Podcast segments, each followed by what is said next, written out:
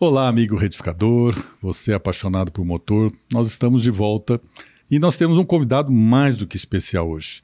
Meu amigo, meu parceiro, com quem nós já trabalhamos muitos anos, é, auditor do Conarim, é, professor nessa área de motor, engenheiro Roberto Canassa, que é aquele cara que eu tenho certeza que você conhece. Você já assistiu palestra dele, você já viu ele na televisão, você já viu ele no jornal.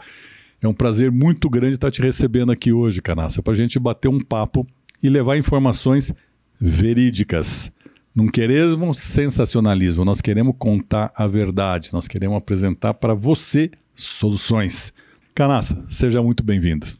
Boa tarde, muito obrigado pela recepção, Zé Arnaldo, pela nossa amizade de tanto tempo, né? Exato. E pelos caminhos que já trilhamos, já vários, né? E, agradeço a oportunidade de a gente estar tá apresentando um pouquinho mais sobre esses trabalhos de recuperação, de retífica, de trabalhos às vezes até artesanais nesses motores, Sim. né? E é uma oportunidade muito legal. Legal. Nessa nova fase. Muito bom. Então vamos começar é, provocando alguma coisa para você. Eu queria pedir para a produção para liberar um slide sobre cabeçote que é um dos itens que tem mais volume dentro das retíficas, né? E eu queria que você falasse um pouco, Roberto, sobre o que a gente vê que o mercado às vezes erra, que o mercado às vezes desinformado comete algumas falhas, né?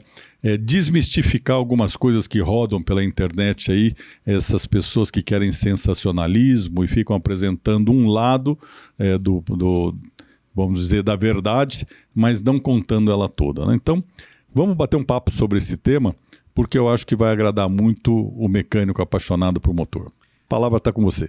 Obrigado. Foi, foi muito feliz a escolha desse tema, Zé Arnaldo, porque eu tenho acompanhado a evolução desses motores, né? E quando nós comparamos os motores de 20 anos atrás com os motores de hoje, existe uma série de diferenças, inclusive construtivas. Um exemplo: essa, essa transparência ela mostra um procedimento de alguns motores que são recomendados para desmontagem do motor pelas próprias montadoras de se fazer a soltura dos parafusos na ordem inversa. Uhum. Desses, é, as empresas, é, inclusive as in informações, né, as orientações referentes ah, dadas pelas montadoras em relação à soltura do cabeçote deve seguir uma ordem inversa à da montagem. Agora, por quê? Por que, que é necessário que o cabeçote, ao invés dos parafusos serem soltos aleatoriamente, eles têm uma sequência de soltura e justamente a inversa do aperto. Ali a tensão, uh, eliminar a tensão dele, aliviar a tensão. Justamente, quando se aperta o torqueio o cabeçote, a, toda a tensão ela sai do meio para as pontas. Correto. Ou seja, o cabeçote está todo tensionado do meio para as pontas. Uma soltura irregular ou sem um, uma sequência, ela vai provocar uma deformação do cabeçote devido à tensão gerada. O, o que é, qual é a consequência dessa tensão? É a medição do cabeçote e a constatação que ele está empenado. Quando na verdade não está. Na verdade, o empenamento dele às vezes está dentro da tolerância. Exato. Então, esses processos né, é, já começa dessa forma, na, na soltura do cabeçote. Então, muitas vezes, não é nem na retífica, é na oficina mecânica.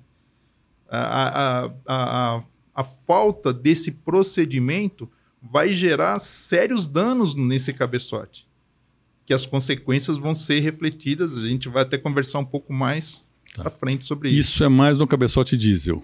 Não, não, Qualquer nos dois. Um? Nos dois? Nos dois. Nessa, nessa transparência que nós estamos vendo, né? Eu falo transparência, meus é. filhos me incomodam porque não é transparência, né? Essa lâmina. Na imagem que nós vemos aqui, nós vemos um cabeçote de um motor Cummins ISF 3.8 litros, motor de Pequeno. última geração, Sim. Né? Nós vemos cabeçotes aí da linha de, da, do motor Duratec. Nós temos o cabeçote do motor 2.4 GM. Então, assim, não existe a ah, ser de alumínio ou de ferro fundido, ou é da marca X ou da marca Y. da montadora, desculpa, é, é necessário ter conhecimento das especificações daquele motor. Ok. É, é, é, começa por aí. Se, e na prática, se eu não tiver o acesso a essa informação, eu tenho que iniciar a desmontagem no, no processo inverso do, do, torqueamento de montagem. Bem colocado, Zé. Porque principalmente nos motores que trabalham com junta metálica. Okay. Esses cabeçotes com junta metálica, eles 99% deles precisa de ter essa sequência de soltura, sendo o inverso do aperto. Muito bom. Isso você, mecânico, tenha em mente. A partir de agora, quando for desmontar o motor, coloca no processo inverso ao processo de torqueamento durante a montagem. Isso você não vai estar deformando a peça, isso vai evitar é, planificar esse cabeçote desnecessariamente. É isso aí? Show de bola. Bacana. É isso. Bacana. E quanto à planicidade de cabeçote, que se fala muito, a gente vê essa questão de aplicação de azul da Prússia, passar régua. É, eu tenho visto e tenho ouvido comentários do mercado né, de que isso é muito importante, por um lado, e por um outro lado, ele não espelha totalmente a verdade. Né? É, por quê? Eu queria que você explicasse um pouco mais para o técnico, né, para ele realmente entender qual é a verdade da, dessa necessidade, quais são as dimensões, quais são as tolerâncias que o cabeçote ou bloco tem, é, porque a gente sabe que os fabricantes têm máquinas muito especiais, têm processos industriais é, de grande é, capacidade técnica, né? E, e, não é qualquer informação que a gente vai deixar no mercado aí que vai depreciar o fabricante. Então, por favor, comente alguma coisa nesse sentido para a gente instruir o mercado com aquilo que realmente é verdade. Ótimo, ótimo, Zé. Também na mesma linha da, das orientações de soltura do cabeçote, as montadoras especificam a forma de se medir a planicidade ou o empenamento desses cabeçotes. Uh, o que acontece muitas vezes é que na, uh, na soltura ele, ele já sofreu uma torção ou um empenamento. Pronto, então já soltou errado. Na verificação que nós temos visto, você viu algumas coisas, eu vi outras, no sentido de utilizar uma, uma régua larga com uma pasta de ajustagem, né? Normalmente aí é chamada de azul da Prússia. Ah, os testes que eu vi, eles passam essa pasta com uma espessura que a gente às vezes não é a, a, a adequada. adequada, né? E sendo que a montadora mesmo recomenda uma outra metodologia até mais antigo. Na época que eu trabalhei na retífica, nós tínhamos isso, nós usávamos uma régua e um calibre de lâminas.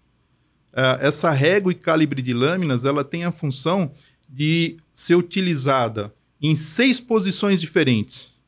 Uh, se puder passar a próxima lâmina, por favor. Isso. Aqui, ó. Uh, dá para a gente perceber que tanto nos... Isso. Isso. E na, na imagem de baixo, a gente vê a recomendação em X para se verificar, Isso. né? Nas laterais e no comprimento, né? Utilizando uma simples régua, ela tem que ter uma superfície reta, né? E um calibre de lâminas. Ou seja, muito mais real do que simplesmente passar uma, uma um, um, azul da Prússia e ver se ele tem contato ou não. Não, né? não é controlado. Né? Ah, uma própria sujeira que tiver no cabeçote, se ele não estiver bem limpo, ele vai, provavelmente, vai aplicar uh, uma informação errada você utilizando isso, a tinta. Né? Isso. Ah. Uh, alguns dos vídeos que eu vi, a, a, o azul da Prússia não teve contato na parte lateral do cilindro, uh, onde corresponderia ao cilindro. Na verdade, ali tem um anel em todas as juntas que faz a vedação dos líquidos. O problema é entre os cilindros. E aí é que se pega de forma adequada utilizando um calibre de lâminas. Então, o processo de verificação também está errado. Já começa com a soltura incorreta e na verificação ela já é feita de uma forma incorreta. Ok.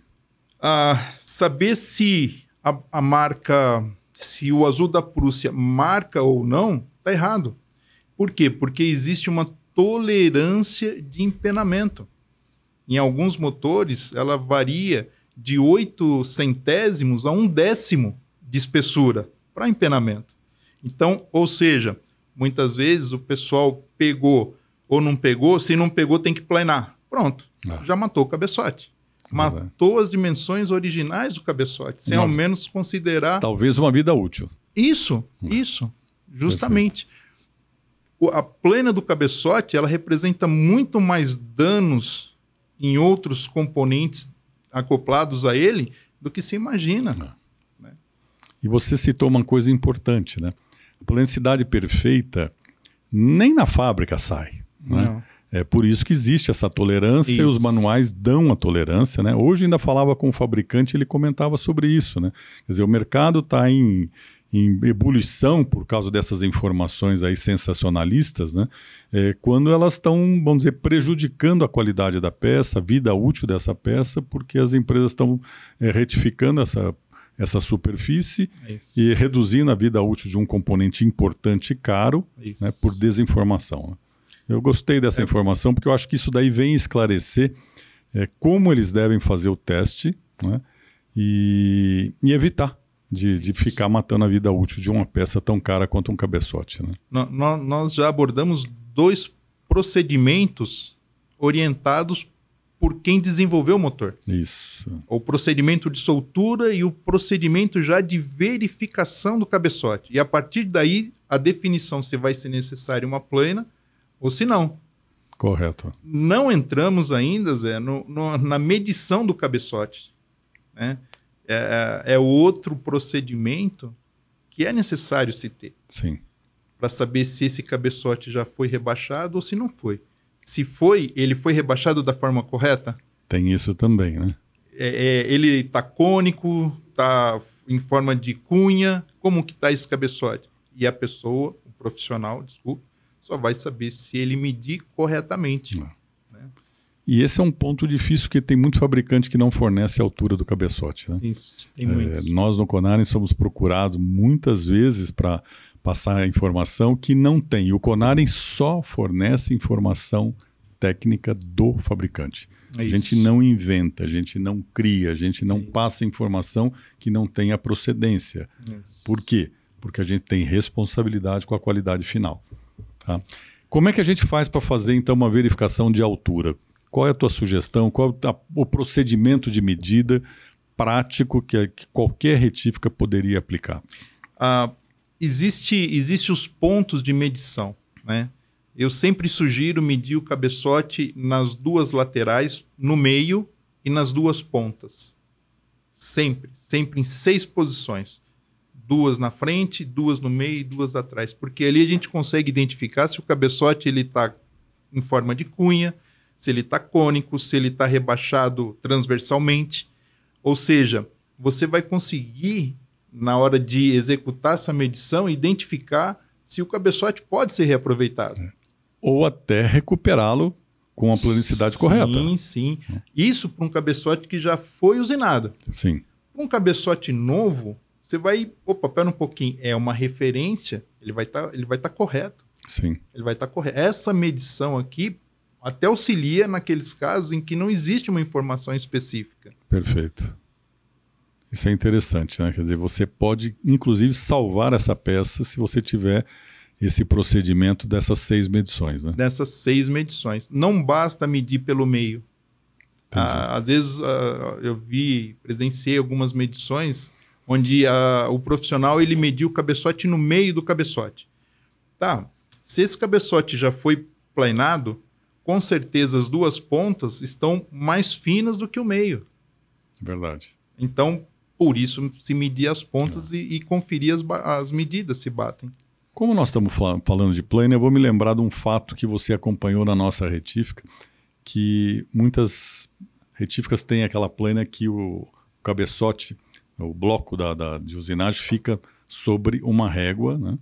E aquilo ali vai gastando mais no meio, né? Então seria interessante você comentar isso também para que o retificador cheque se a máquina dele está perfeita para ele fazer uma superfície. Isso é né? muito legal, Zé Arnaldo, porque é, devido ao próprio, próprio dia a dia, a máquina ou o próprio operador coloca o cabeçote numa posição só. Sim. Então, por exemplo, cabeçotes hum, pequenos, ele faz, a maioria dos cabeçotes que ele faz é pequeno, ou seja, o curso do, do movimento na horizontal do cabeçote vai ser em cima de um, de um, de um espaço só. Uma área de quatro, 40, 50 centímetros. 40, isso. É. Aí quando ele tiver que pegar um cabeçote de um metro, ele vai travar esse barramento, vai é. travar esse cabeçote. Ou seja, para ele destravar, ele vai alterar as características dimensionais da plana. Sim. Ele vai ficar ou cônico, ou ele vai tirar mais de um lado ou do outro. Então, é necessário sim fazer essa verificação constante, correndo um comparador em cima da, da própria mesa. Perfeito. Para que a gente tenha essa, essa referência se existe um desgaste no barramento, e se existe, tem que ser corrigido. Sim. Né? Ou, ou se está tá ok. É porque você imagina você usar um barramento desse para retificar um cabeçote de FH, você destrói a peça. Né? Acaba, né? acaba o cabeçote. Exatamente. Acaba é. o cabeçote. Muito bom. O que mais que você falaria para nós sobre essa parte inicialmente aí de superfície, medição? Tem, tem, uma, tem uma referência que nós podemos usar que já é uma consequência dessa plana. Né? A próxima lâmina, por favor. Ah, aqui a gente fala que essa, essa orientação de medir um cabeçote, ela não é de agora. Ela vem lá da Ford, por exemplo, naqueles motores 1.6, onde ela especificava a altura mínima e máxima de um cabeçote de 1.6.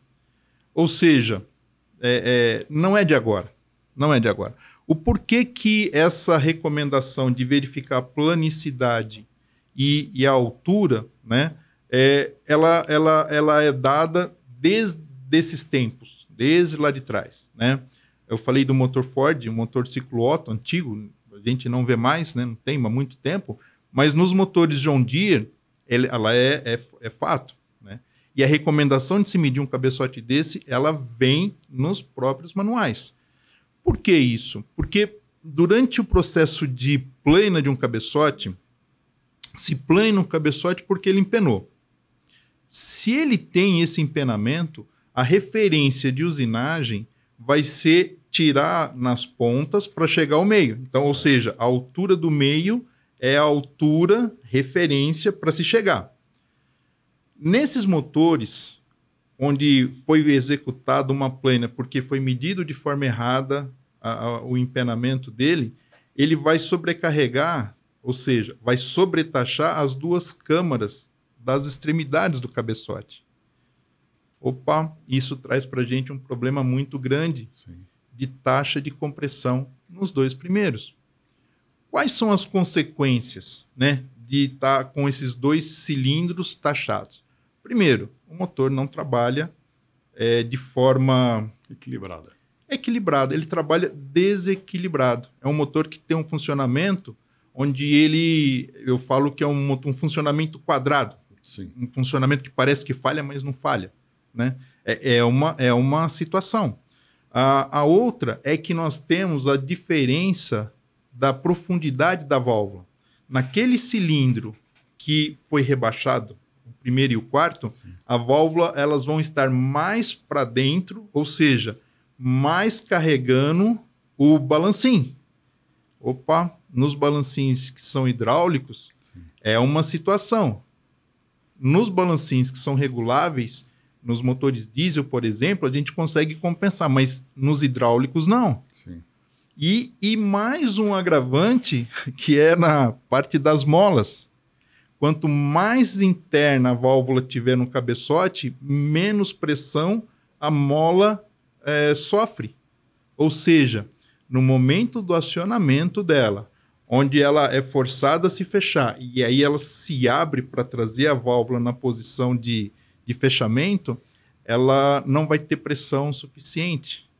Essa durante o funcionamento esse motor pode sim atropelar uma válvula de uma forma que é, é incorreta. É. Vamos dizer não é uma coisa é, de certa forma leve, mas que pode trazer um grande prejuízo, porque uma válvula atropelada é um é desastre. problema. É um desastre. É, um desastre. Com certeza. Muito bom. Quer puxar uma nova lâmina? Vamos mais uma. Mais uma? Nesse sentido, é Sim. o que eu comentei com relação à altura, né?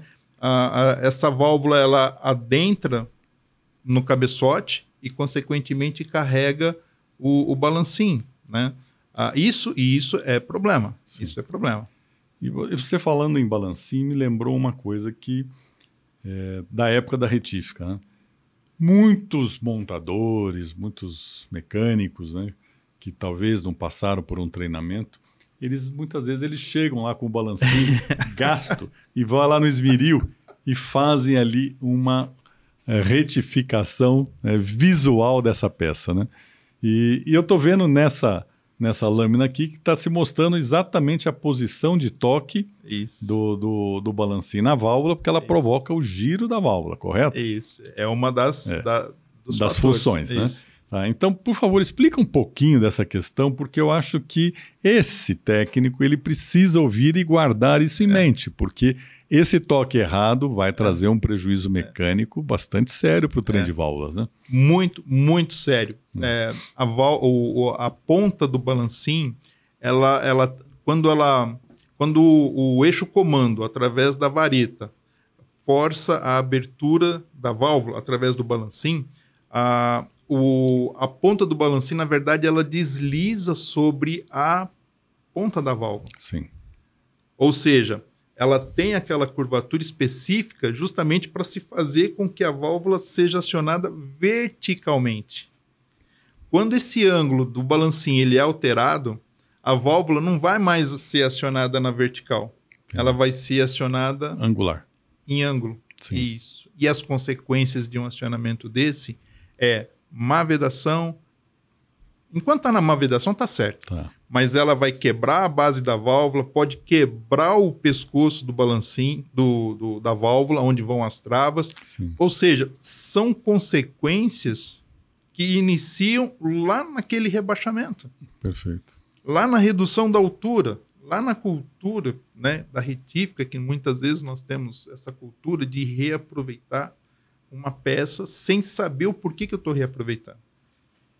A, a, consequência dessa válvula quebrada é uma economia, uma economia burra. Uma economia burra. Né?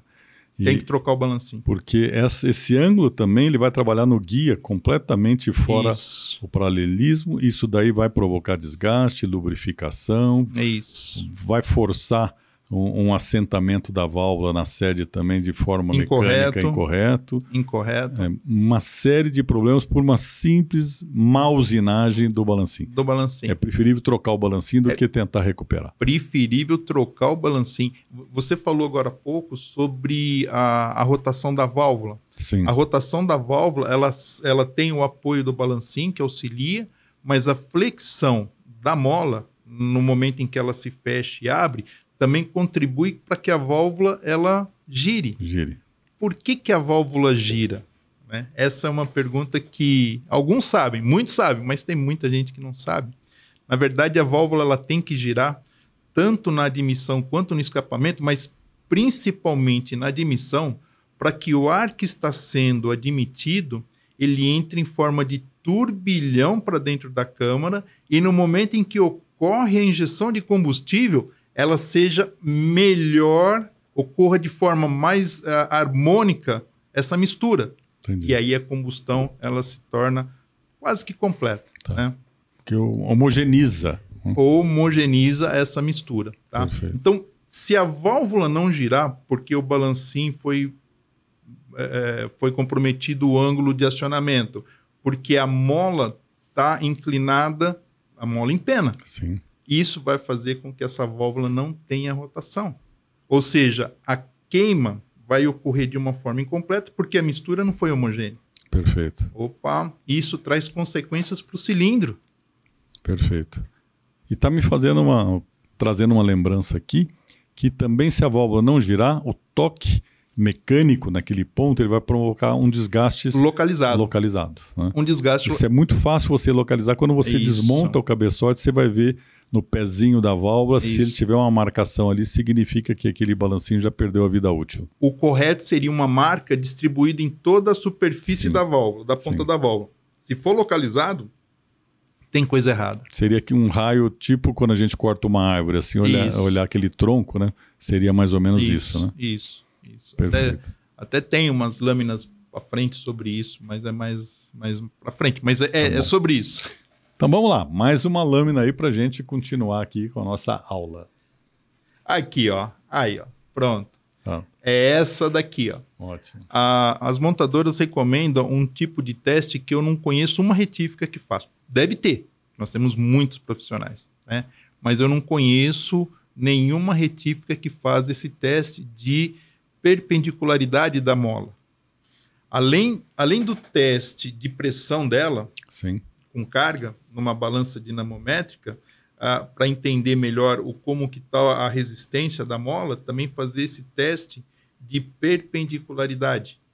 Perfeito. Porque se uma mola aplicada tiver inclinada, por exemplo, naquele no motor Nissan, é um motor é, ciclo Otto. Esse, do, esse, o maior aqui, é um motor MWM. Todo motor da MWM ela recomenda que seja feito esse teste de perpendicularidade da, da mola. Ok. Né? Então, muito, muito mais é essa oportunidade da gente estar tá falando, porque esse, é, a cultura não, não, não nos traz essa, essa tipo, esse tipo de operação. Sim. O pessoal não, não costuma fazer esse teste. A mola era eterna no passado é e hoje eterna. não mais, né? Eu, uh, a título de curiosidade, eu consegui um manual de um motor uh, Alfa Romeo, o, o Fenemé, o antigo Fenemé, o D11000 na página. Eu não vou lembrar a página, não vou lembrar. Tem a especificação de teste da mola de válvula. Ela com a dimensão livre e com uma carga. Ou seja, nós estamos falando de um motor da década de 50. Já existia essa recomendação Olha. de se fazer essa, essa verificação, porque ela tem uma vida útil. Você falou da vida eterna? Não, lá, lá já existia essa recomendação. Né? E, e, a gente vê que. Outro dia eu tive numa, numa visita numa retífica, né? E, e eu, a hora que eu entrei na área de cabeçote, eu vi uma máquina, uma balança dinamométrica coberta, né? Eu perguntei pro, pro retificador, eu falei, nossa, legal esse cuidado que vocês têm, né? É, é se quando vocês usam, vocês tiram né, a, a proteção, né, a capa. Eu falei, não, a gente não usa. Infelizmente é isso. Infelizmente, é. Né? Infelizmente, essa é uma realidade é. que a gente vê em algum, algumas empresas ainda. Não tem a visão da importância de um teste desse. Exatamente. E mola de válvula é muito importante, porque a vedação completa é garantida por ela, né? Isso. E, e eu até digo, Zé Arnaldo, as chavetas. Sim. Né? Ah, eu, tenho, eu tenho visto. Ah, e a gente sabe que é, o cabeçote, ao ser desmontado, o conjunto da, das molas com as travas e os pratos são todos misturados. Sim. Na remontagem do motor, nós temos um problema muito sério, porque eu pego uma mola que está inclinada, que trabalhou com uma, um, um, uma travinha. Uma trava que provocou um desgaste nessa trava, aí eles vão montar essa trava mais ou menos com uma trava boa e uma mola ruim. A consequência vai ser os danos nas válvulas. Com certeza. Né? Ah, ah, e aí a válvula, isso me preocupa muito quando a gente fala que a gente ouve, né? Eu não falo isso, que a válvula ela não é boa, a marca X ou Y, né? E na verdade não é esse o problema. O problema era mais atrás. Né? Sim. Né? Então assim são cuidados que hoje eu tenho recomendado para que os conjuntos retirados sejam lavados e remontados juntos. Perfeito é, as duas travas, os pratos, a mola, é, de uma forma que não haja mistura entre uma e outra. Essa é uma boa dica, por, principalmente em retíficas menores, a gente vê que é, se desmonta, se joga tudo lá no, num container, né? e depois, na hora da análise, mistura tudo de novo. Quer dizer, não tem esse cuidado de você tentar fazer o conjunto. Né? E, e uma ocasião eu ouvi uma, uma situação de que o pessoal eles comentaram que não, como que seria o, o, o recipiente para lavar essas, esse conjunto, Sim. né? E, e, de curioso, eu fui numa lavagem e eu vi uma coisa que me chamou a atenção. O pessoal utiliza carcaça de filtro de ar, que ela é toda é, é de inox, Sim. né? É vazada e que permite a lavagem. Né? Perfeito. Então não tem a retenção de sujeira, não tem a retenção de, de, de óleo, de crosta, nenhuma. Então, assim, é uma outra dica que eu acho legal, né? Antigamente o pessoal furava a lata. Não, Sim, a carcaça do filtro tira o miolo dela, né, o filtro de ar, legal. e, dá para utilizar também esse Essa é uma boa dica material. prática e barata, né? E barata, não É. custa nada. Muito funcional. Tá bom, Roberto. Vamos dar um break.